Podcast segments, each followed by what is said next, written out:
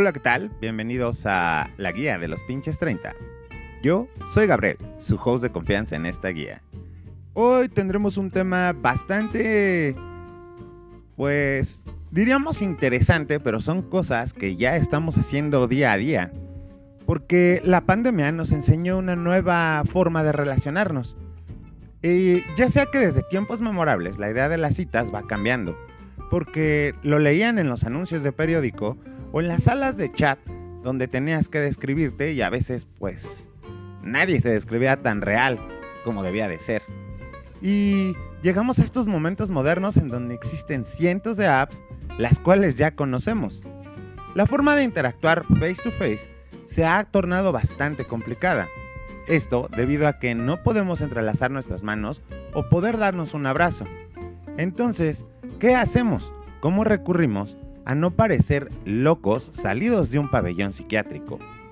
Y tarán, es desde el nacimiento del Internet podemos conectar con todo el mundo y puede que en un futuro no tan lejano, también con seres de otro planeta, lo cual sería bastante interesante y hasta beneficioso.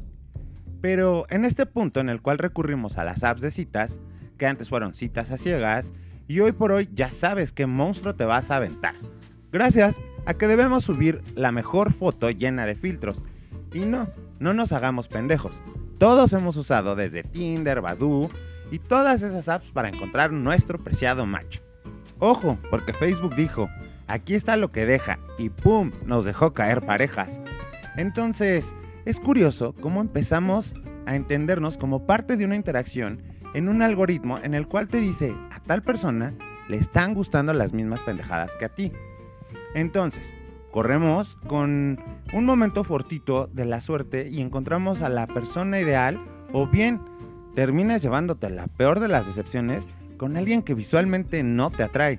Y no hagan pedo que estoy siendo clasista o estereotipando porque todos tenemos un arquetipo que nos llama la atención. Y quien diga que no, va a sonar totalmente falso. ¿Y se han dado cuenta cómo interactuamos por medio de un teclado en un dispositivo? Ya sea para conocer el amor, que puede ser de alguna de las estaciones del año, o nuevos amigos que nos llevarán a tener aventuras memorables.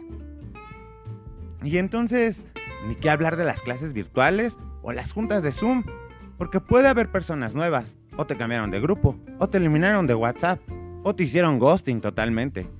Puede que no seamos tan conscientes de esta nueva forma en la que interactuamos, pero algo sí es verdadero.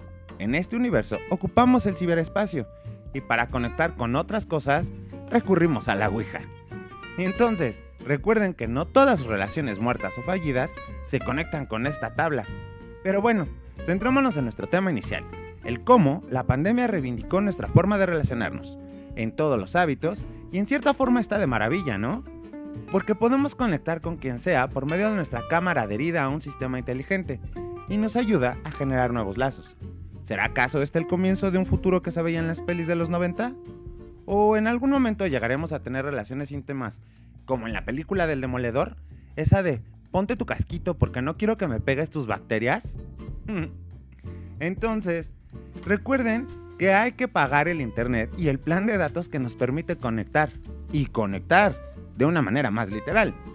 Pero mientras, seguiremos dando next o match con quien les gusten las mismas cosas triviales o importantes. Ya sea entre amigos, música, amor y una peda en streaming, seguiremos evolucionando en medio de esta pandemia.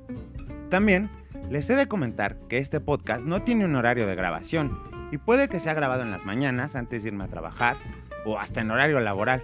Ojalá no me cachen y me terminen corriendo. O quizá en las noches después de cenar, porque si uno no come, anda peor que pinche demonio conjurado con una canción en otro idioma que ni de pedo entiendes. Pero para que esto no les, no les, este, no les pase, les voy a recomendar un artista en español. Es el señor Iván Ferreiro con una canción que forma parte de mi soundtrack romántico. La canción es Solaris y es bastante interesante la metáfora de la cual se va desarrollando esta canción.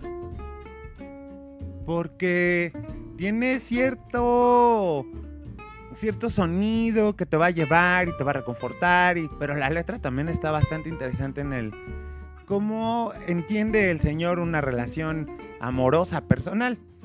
Pero no se olviden de escuchar la canción, ¿eh? de verdad es una joya y merece ser guardada en una playlist. Y por mi parte es todo. Para esta emisión, mis queridos oyentes, les dejo con una idea que quizás no se habían dado cuenta.